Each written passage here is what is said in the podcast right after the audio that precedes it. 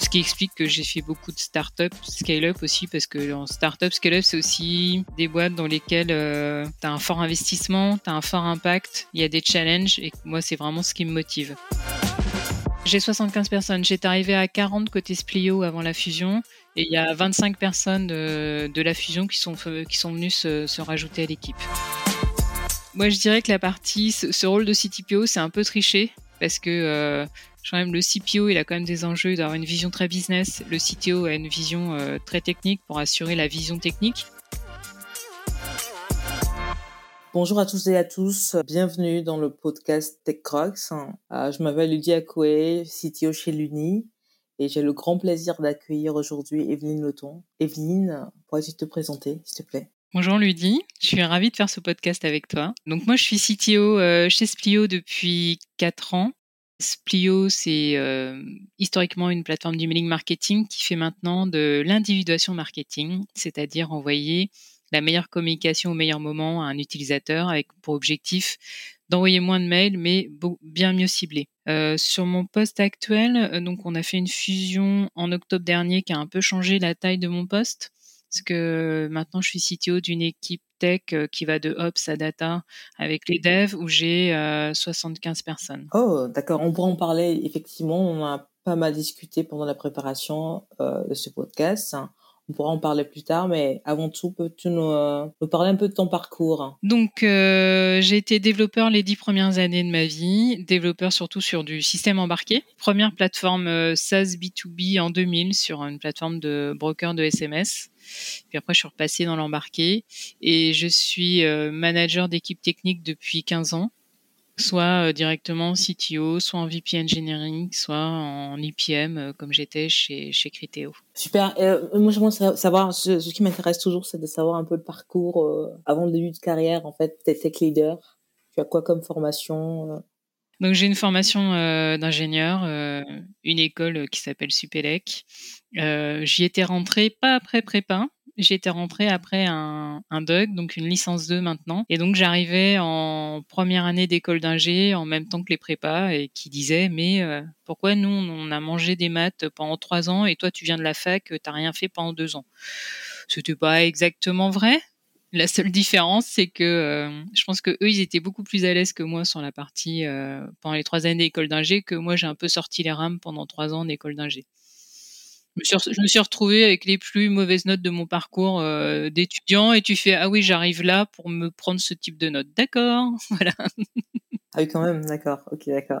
Et donc comment tu as atterri dans le dans le système embarqué? Je, dirais que dans le parcours professionnel il y a une partie une grosse partie de chance. Je ne me demande pas si j'ai construit ma carrière c'est quelque chose que je n'ai pas fait. Je me suis un peu laissé porter euh, par les événements et euh, toujours avec l'objectif de faire un truc où à un moment j'étais challengée, où je me plaisais, j'avais du, plaisir à aller travailler.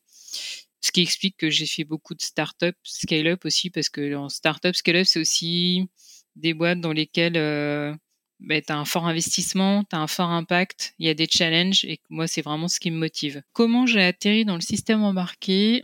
Bah, Par ma première expérience qui était euh, où je développais sur des cartes SIM. Ah oui, quand même. En termes de RAM, de mémoire. Euh, ah oui, je, je veux dire, c'était tout petit. Je sais juste, je me souviens plus exactement des chiffres. Je sais juste que la première fois, donc en 2000, quand j'ai euh, développé, développé sur cette plateforme SaaS, quand j'ai vu la taille de la RAM et, du CPU, je me suis dit, mais qu'est-ce qu'on fait avec tout ça? Donc moi, j'ai toujours eu un côté optimisation parce que sur la carte SIM, bah, vu ce qu'on faisait rentrer, et on a fait rentrer une, une, JVM hein, dans les cartes SIM à l'époque, il fait des Java Cards. Tout est optimisé. Non, les Java Cards, c'était même, euh, même avant, c'était 96-97. Euh, et donc, moi, j'étais habituée à bosser sur des trucs hyper optimisés. Donc, me retrouver d'un coup avec une infra avec euh, autant de ressources, mais c'était Byzance. Et comment tu es passé de ce domaine finalement qui est broker de, de, de SMS finalement, c'est ça? Oui, c'était. Il y avait déjà le marketing, euh, c'était euh, des campagnes. Donc depuis que je suis manager technique, donc je suis surtout startup scale-up dans le domaine du marketing digital. Et cette expérience en 2000, c'était en fait ma première expérience en plateforme SaaS B2B dans le marketing digital. Sauf que tout ce vocabulaire-là, il n'existait pas vraiment en 2000. D'accord, très bien. Et depuis quand es-tu chez, chez Splio? Je suis arrivée en septembre 2018. Alors, euh, c'est quoi ton équipe, l'organisation de ton équipe, la stack, tes challenges? Alors, la stack, elle a beaucoup évolué, donc je vais juste te raconter un tout petit peu euh, sur quoi je suis arrivée et euh, à quoi on, où on en est maintenant. Je suis arrivée à la suite du CTO fondateur sur une stack en Perl Apache MySQL. Oh, quand même, oui. Ça marche, hein? J'en ai encore plein qui tournent dessus. Et j'avais une, en gros une dizaine de personnes les ambitions présentées par la CEO étaient de doubler le, volume. On faisait surtout de l'email euh, et du SMS à l'époque. Donc de doubler les volumes, le nombre de clients et euh, de faire de la de l'AI. Donc je lui ai tout de suite dit que ça allait être compliqué avec la stack actuelle. Donc euh, j'ai eu un travail d'étudier, on va dire en gros tous les points faibles, tout ce qui allait pas sur la plateforme. On peut appeler ça la, la dette technique, tout ce qui allait nous empêcher d'arriver à ça lister tout ça, faire des estimations et définir tout le plan pour corriger tout ça. Sachant que donc on a petit à petit construit une nouvelle stack euh, data. Donc maintenant j'ai une stack euh, du Kafka, du Java, euh, du ClickHouse qui nous a permis, on peut dériver les données et les stocker dans un, dans les mettre dans un nouveau storage, ce qui va nous permettre d'aller plus loin sur la partie data AI, analytics. Côté Perl, les, les devs existants, on a fait le choix d'aller sur du Go donc, j'ai une stack un peu hétéroclite parce que du coup j'ai des gens qui font du Go et des gens qui font du Java. Après on a acheté des plateformes. Donc il y a une plateforme qui a été achetée juste avant que j'arrive, qui est en Node.js React euh, sur Heroku. Et euh, les autres plateformes qu'on a achetées après sont en PHP. Et la fusion qu'on a fait en, octobre, c'était avec une société dans de la data. Donc eux, ils sont en R euh, et Python.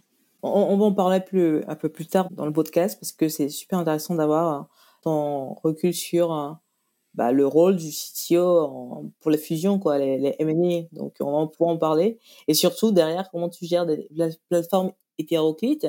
Quelle stratégie technique tu mets en place? Sur quelle euh, timeline pour arriver à faire travailler tout le monde? La culture aussi, il n'y a pas que la stratégie technique, il y a la culture aussi. D'accord? Et donc, aujourd'hui, tu as combien de personnes? Tu sais 75 Ouais, j'ai 75 personnes. J'étais arrivé à 40 côté Splio avant la fusion et il y a 25 personnes de, de la fusion qui sont, qui sont venues se, se rajouter à l'équipe. Et tu me disais que Splio, aujourd'hui, vous êtes présent dans plusieurs pays, dont tu as des personnes aussi à Singapour, de mémoire? À Shanghai. À Shanghai, plutôt. On, a des bureaux donc plutôt commerciaux à, à, Milan, à Barcelone et en Pologne. Et euh, on a un bureau qui est aussi commercial à Shanghai, mais aussi j'ai une équipe technique qui travaille sur la partie euh, WeChat qui euh, en ce moment fait principalement des mini-programmes. Ça se rapproche pas mal de la plateforme qui a été achetée en juillet 2018 qui fait du mobile wallet en Europe la synergie dans tout ça, c'est que la plateforme fait aussi des programmes de fidélité. Sur les wallets, en gros, on affiche les programmes de fidélité. Dans les mini-programmes en Chine, on, affiche aussi le, programme de fidélité. Donc on peut dire que le mini-programme en Chine, il est très proche du mobile wallet, euh, la façon dont on utilise le mobile wallet en Europe. Si j'ai bien compris, les entreprises, tu me diras quelle industrie, quel secteur, utilisent sa plateforme pour faire des campagnes marketing oui, c'est du retail. Bah, c'est du retail, retail et, de la food aussi. D'accord, et la food aussi. Et derrière, l'utilisateur final, hein, le end user, en fait, lui, il a euh, sa carte de fidélité en mobile wallet. Voilà. Si tu veux euh, un cycle un peu complet, donc euh, nos clients vont créer leur programme de fidélité sur la plateforme. On reçoit, on a énormément de data. On a tous les achats, la navigation web, les réactions sur les emails, sur les SMS et bien sûr toutes les informations sur les clients de nos clients. Donc déjà, le client, il nous onboard toutes ces données-là. Il va créer son programme de fidélité. Par exemple, euh, je te donne euh, deux points quand tu fais 15 euh, euros d'achat. Et au bout de 50 points, tu as, un, coupon. Donc tout ça, ils peuvent le définir dans la plateforme. Et puis à côté, ils vont aller donc préparer la campagne email pour dire mon cher client, j'ai une nouvelle carte de fidélité. Tu peux adhérer au programme et si tu veux, tu peux la charger dans ton mobile wallet. ils auront un lien qui leur permettra de, de charger la carte dans leur wallet. Donc ça te permet de faire le, tout le lien. tout le lien. Donc tu as, des enjeux d'intégration avec les systèmes CRM. Euh. C'est quoi tes euh, enjeux finalement? Parce que effectivement. Les, alors sur la partie CRM, une, partie des clients nous considèrent comme leur CRM, mais c'est pas exactement là-dessus. qu'on C'est pas vraiment ce qu'on est. Mais comme on, a, on, on adresse le mid-market actuellement, ils n'ont pas forcément de CRM de leur côté, donc ils utilisent la base Plio comme CRM. On n'a du coup pas vraiment, pas beaucoup d'intégration avec les clients parce qu'on reçoit les données en fichier Donc ils doivent les fournir et nous les envoyer. Et ils peuvent, eux, sinon, on peut aussi faire du temps réel, ils peuvent aussi euh, nous intégrer via des API. Donc sur le site e-commerce, ils peuvent euh, appeler nos API quand quelqu'un s'inscrit pour, euh, pour ajouter la personne dans, dans les contacts, quand un achat est passé, quand il y a un abandon de panier. Tout ça peut passer par des API. Et donc aujourd'hui, toi, tes enjeux chez Splio, c'est quoi? On va parler du M&A, j'ai bien compris, c'est un gros enjeu. Il y a eu l'enjeu de toute la toute la refonte de la stack technique pour euh, tenir euh, les ambitions de la roadmap et, euh, du gros. On a eu dans cette gestion de la dette technique la migration vers le cloud AWS parce qu'on était en data center qui aussi n'était pas assez carré. Donc ça, c'est on va dire sur la partie emailing, c'était les gros enjeux et on commence à, à voir le bout du tunnel. On a commencé aussi à donc toute cette stack data on commence aussi, euh, je pense qu'on est au bout du tunnel maintenant, elle est en place et on commence juste à se rajouter des use cases dessus.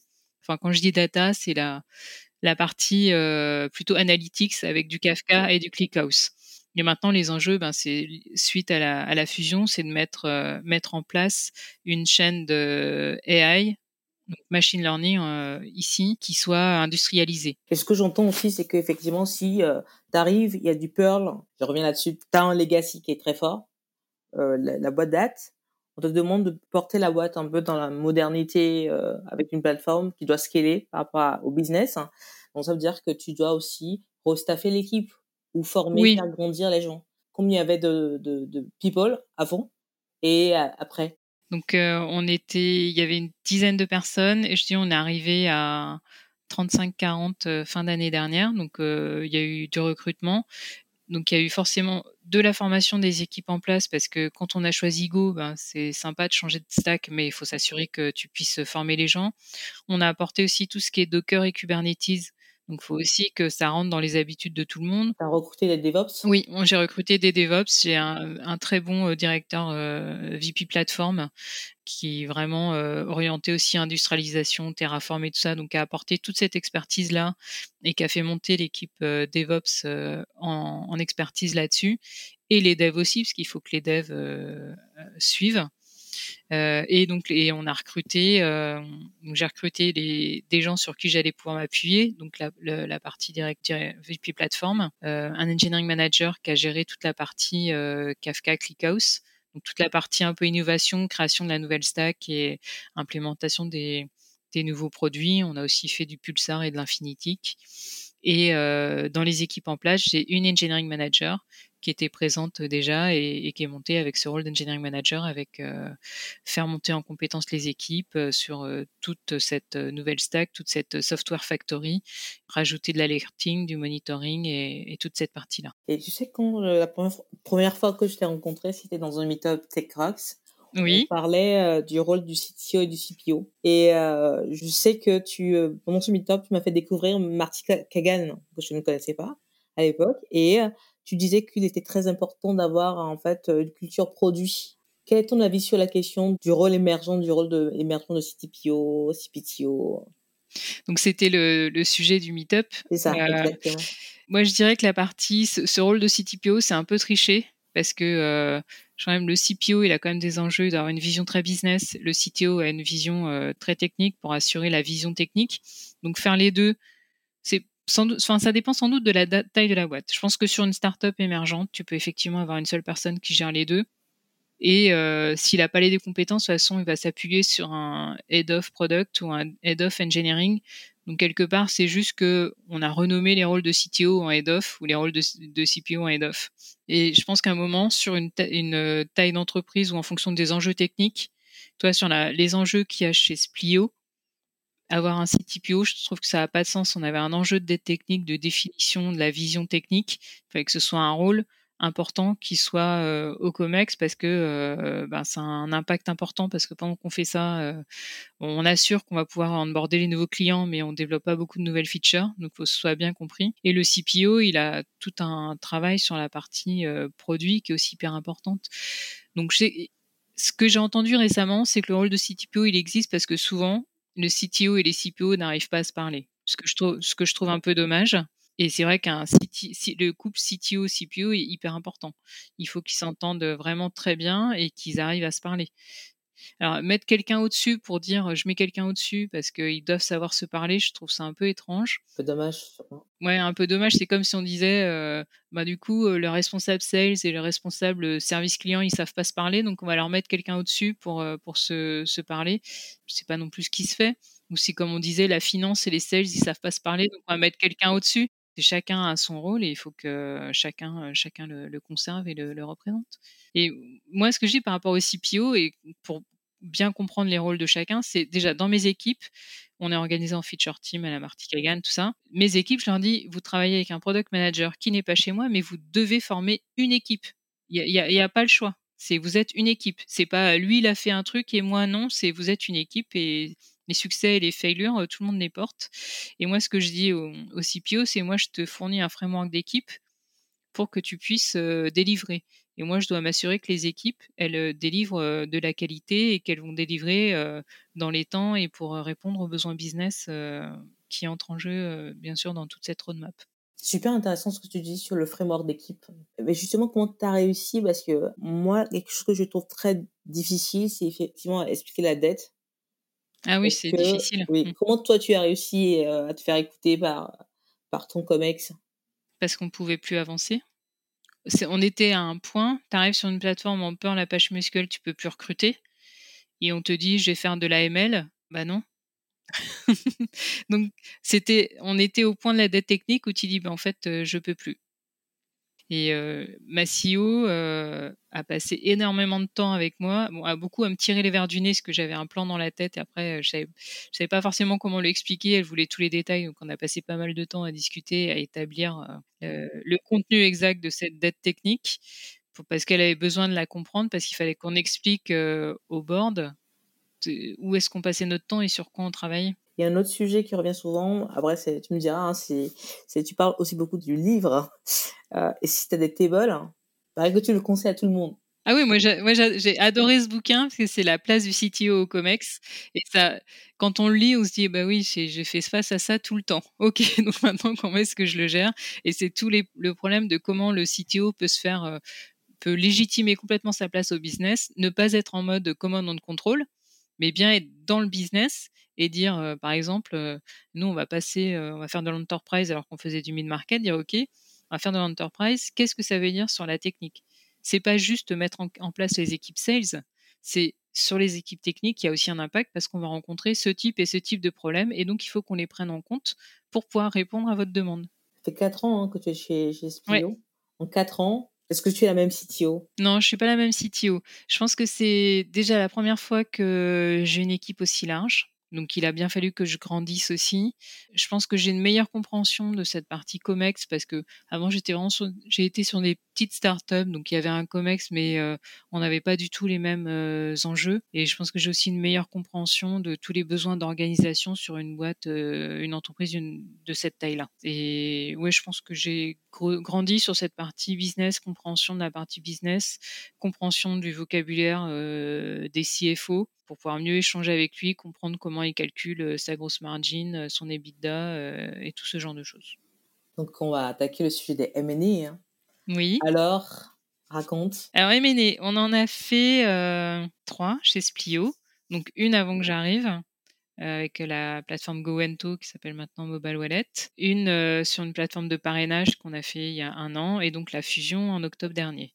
C'était à chaque fois des cas très différents. GoEnto, ils étaient quatre sur une plateforme Heroku, alors que nous, on était euh, en data center sur du Perl. Donc, on avait dit, bon, votre plateforme, déjà, on va la laisser là où elle est. Je pense qu'elle est bien. Hein, on va pas la ramener en Perl. Et par contre, ils sont restés, je pense, un peu sur le côté à remplir leurs objectifs de earn-out il n'y avait pas d'objectif euh, d'intégration. La plateforme de parrainage, on l'a tout de suite intégrée dans notre infra parce qu'on était prêt sur le cloud et euh, on est en train de définir comment est-ce qu'on va l'intégrer euh, dans la plateforme. Et la fusion d'octobre dernier, on est sur des sujets très complémentaires, donc on est en train de définir la stack technique et comment intégrer d'un point de vue produit. Sur les fusions, pour moi, ce qui est important, c'est qu'il faut bien définir quel produit on veut construire, parce qu'il faut pouvoir euh, motiver les gens sur quelle vision on a de cette fusion, à quoi elle sert, quel produit on va construire, comment est-ce qu'on va le construire ensemble. Et le côté humain est extrêmement important. Parce que forcément, deux entreprises, on n'a pas la même culture. Donc, il y a tout ce côté humain. Donc, déjà comprendre la culture de chacun, l'organisation de chacun.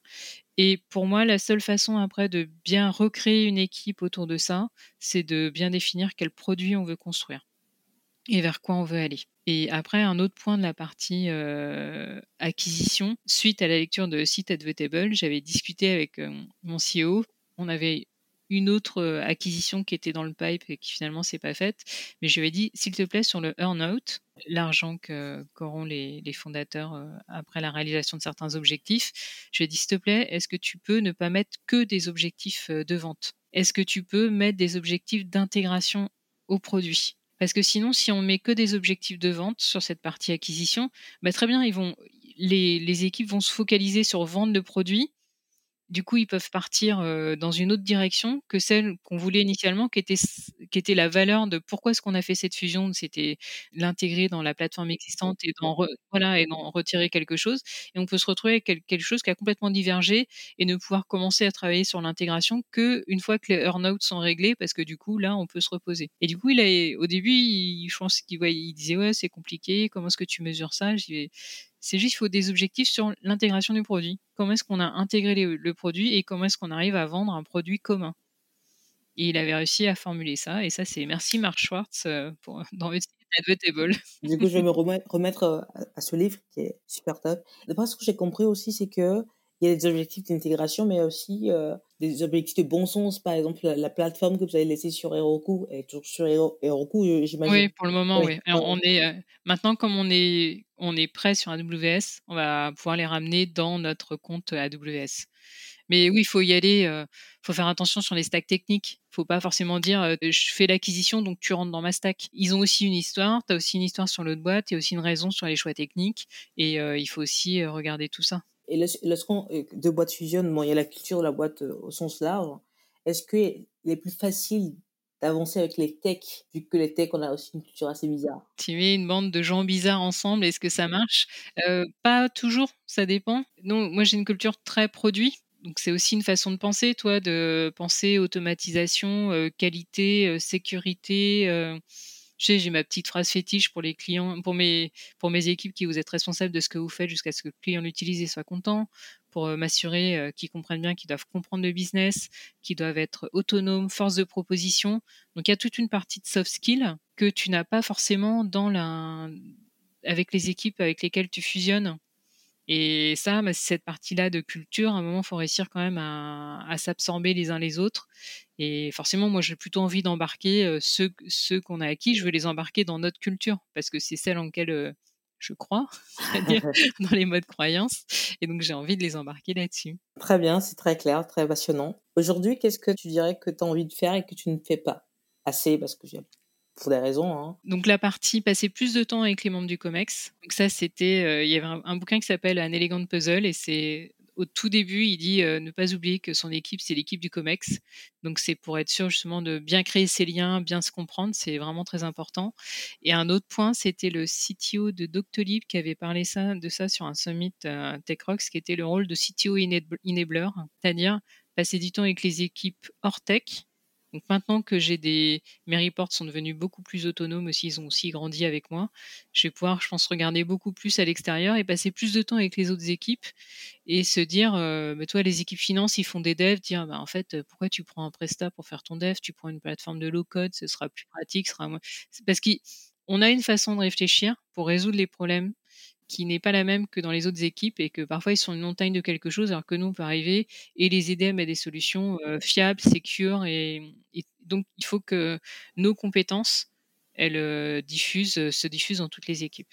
Ça je le fais pas et j'aimerais bien avoir le temps de le faire. C'était vraiment un, un talk qui m'avait beaucoup inspiré. Et surtout aussi parce que, enfin moi ce que je découvre aussi, je sais pas ce ton avis là-dessus, c'est que par exemple ce que tu me dis à un moment donné le, le la CTO s'adapte au COMEX, mais il faut travailler avec les membres du COMEX pour qu'ils comprennent un peu les enjeux. Euh, ah oui, oui. Non, qu'est-ce que tu en penses? C'est toujours le problème, et on a tous le même problème, c'est d'arriver au COMEX avec notre vocabulaire, par Kafka, Docker, Kubernetes, euh, hein, ils vont pas comprendre. Il y avait une BD sur Kafka qui était, qui était parue là dans TechRox. Quelqu'un avait partagé ça. Je l'avais récupéré, je l'avais partagé au jour du COMEX. Donc j'ai trouvé ça pas mal. Et après, il faut absorber le vocabulaire des autres, euh, des autres équipes. Et en fait, il faut s'adapter. J'ai quelqu'un qui m'a coaché euh, pendant quelques temps là. Et mm, en fait, il y a un truc que je n'avais pas réalisé sur le COMEX, c'est que je pensais qu'on était tous égaux et que je pouvais leur expliquer mes problèmes.